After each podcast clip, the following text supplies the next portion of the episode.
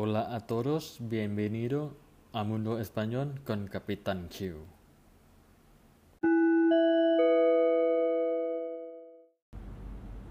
สวัสดีครับทุกคนยินดีต้อนรับสู่โลกภาษาสเปนกับกับตันคิวอีกครั้งนะครับ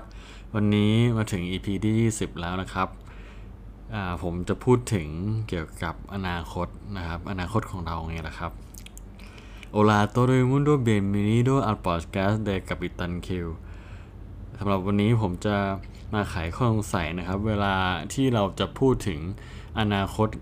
ในภาษาสเปนเนี่ยมันมีกี่รูปแบบ และพูดได้อย่างไรบ้าง และใช้ในโอกาสไหนกันนะครับ ไปดูกันเลย รูปแบบแรก el futuro simple el futuro simple รูปแบบนี้นะครับ ก็ปกติแล้วเนี่ย เราจะใช้เมื่อสิ่งนั้นเกิดขึ้นจริงในอนาคตนะครับ ยกตัวอย่างเช่น ถ้าผมจะบอกว่าเมื่อฉันโตขึ้น ฉันจะแต่งงานมีลูกและเกษียณ ก็จะพูดภาษาสเปนด้วยว่า cuando sea mayor me casaré tendré hijos y me jubilaré cuando sea mayor me casaré tendré hijos y me jubilaré เมื่อฉันโตขึ้น ฉันจะแต่งงานมีลูกและก็เกษียณนะครับ ซึ่งเป็นเรื่องจริงที่เกิดขึ้นกับแทบจะทุกคนเกี่ยวกับมนุษย์เรานะครับจะต้องเติบโตขึ้นแต่งงานนะครับ มีลูกแล้วก็สุดท้ายก็เกษียณนะฮะโอกาสที่2นะครับอาจจะพูดถึงสิ่งที่อาจเกิดขึ้นในอนาคต เช่น estas navidades cenaré con mi madre estas navidades cenaré con mi madre ปีใหม่นี้นะครับ ฉันอาจจะไปกินข้าวกับแม่ที่บ้านนะครับอย่างเช่นผมทำงานอยู่กรุงเทพนะครับ แม่ผมมีบ้านอยู่ที่ต่างจังหวัดนะฮะซึ่งก็คิดคิดไว้ว่าอาจจะไปกินข้าว ที่บ้านนะครับ เมื่อหยุดปีใหม่ แต่ไม่แน่อาจจะมีงานเข้า แล้วก็ไม่ได้กลับไปก็ได้นะครับ โอกาสที่3นะครับเป็นสิ่งที่เราทำนายว่าจะเกิดขึ้นในอนาคตนะครับ เช่นแต่ถ้าเราจะบอกว่าในอนาคตเนี่ยมือถือโทรศัพท์มือถือ อาจจะ ต่อตรงเข้ากับสมองของพวกเราอ่ามันก็เป็นไปได้ถูกต้องไหมครับ มันเทคโนโลยีในอนาคตอาจจะเป็นอย่างนั้นก็ได้นะครับ เราก็จะพูดว่า en el futuro los teléfonos móviles estarán conectados con nuestro cerebro สังเกตคำว่า estarán นะครับ ก็คือมาจากคำกริยาคำว่า estar นะฮะ en el futuro los teléfonos móviles los teléfonos móviles นะครับ เป็น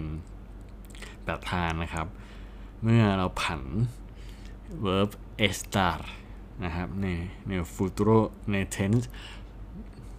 ในเวลา el futuro simple นะครับ มันก็จะเปลี่ยน estar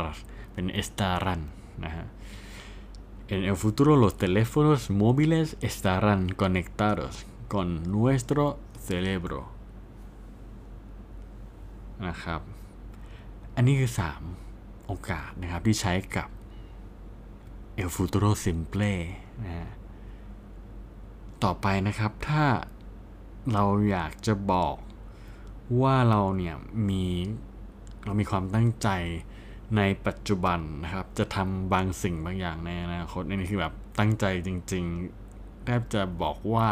วางแผนไปแล้วก็ได้นะครับ เราจะใช้เป็นรูปแบบที่2นะครับคือใช้คำว่า ir ที่แปลว่าไปนะครับ บวกกับ infinitivo infinitivo ก็คือคำกริยาที่ไม่ได้แจกหรือไม่ได้ผันนะฮะยกตัวอย่างเช่น mañana voy a correr en mi pueblo mañana voy a correr en mi pueblo ว่าฉันเนี่ยตอนเนี้ยที่ฉันพูดอยู่เนี่ยฉันตั้งใจที่จะไปวิ่งนะครับ ตอนเช้าเอ้ยขอโทษนะครับ ผมตั้งใจที่จะไปวิ่งในวันพรุ่งนี้นะฮะในหมู่บ้านของฉัน Mañana voy a correr en mi pueblo ตัวอย่างที่สอง Este año voy a hacer dieta Este año voy a hacer dieta คือตั้งใจมุ่งมั่นแน่วแน่เลยครับว่าปีนี้ผมจะลดน้ำหนักนะครับ โอกาสที่สองครับ ก็คือเมื่อมีเหตุการณ์อะไรเกิดขึ้นแล้วเรารู้ว่าจะเกิดอะไรขึ้นต่อไปหลังจากเหตุการณ์นั้น อย่างเช่นเมฆครึ้มมาเลยครับตอนนี้นะฮะขณะที่กำลังอัดพอดแคสต์อยู่นะครับ เมื่อเราเห็นท้องฟ้าครึ้มมาเนี่ย เราก็พูดว่า bueno parece que va a llover no bueno parece que va a llover ดูท่าฝนจะตกนะนะครับ หลังจากเมฆมืดทะมึนมา รูปแบบสุดท้ายนะครับ presente simple นะฮะ presente simple นะครับ แบบที่หนึ่ง 1 futuro simple แบบที่ 2 ใช้คำว่า ir มาช่วยนะครับมา infinitivo และก็รูปแบบสุดท้ายนะครับ presente simple เป็นรูปแบบที่ใช้ง่ายมากที่สุดนะครับ ที่จะใช้บอกถึงอนาคต จะใช้เมื่อเราวางแผนหรือโปรแกรมไว้ละรวมถึงระบุวันไว้ชัดเจนนะครับ เช่น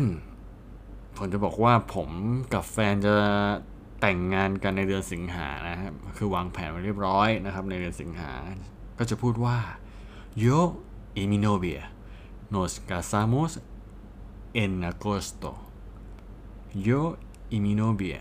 nos casamos en agosto ตัวอย่างที่สองนะครับ อย่างเช่นบอกว่า el mes que viene me voy de vacaciones el mes que viene me voy de vacaciones เดือนหน้าผมจะไปพักร้อนนะครับ อันนี้คือเป็นอะไรที่เราโปรแกรมระวางแผนไว้เรียบร้อยนะฮะ ซึ่งผมก็ได้ทำการลาจองตัว๋วจองแรม รวมถึงกำหนดวันที่ชัดเจนนะครับ ถึงจะใช้ present simple ครับ และนี่คือบทเรียนทั้งหมดของวันนี้นะครับ เกี่ยวกับการพูดอนาถึงอนาคตนะครับในภาษาสเปน พอจะไขข้อสงสัยให้เพื่อนๆได้บ้างไหมครับ เกี่ยวกับการพูดถึงอนาคตในภาษาสเปน แต่ถ้ามีข้อสงสัยอื่นๆอีกนะครับ สามารถคอมเมนต์ไว้ด้านล่างนะครับ แล้วผมจะมาตอบทุกคำถามให้ในวันต่อต่อไปนะครับผม อนาคตของเราขึ้นอยู่กับปัจจุบันที่เราลงมือทำแล้วพบกันใหม่กับกัปตันคิวใน episode หน้านะครับสำหรับวันนี้ สวัสดีครับ adiós hasta luego amiguito. Chao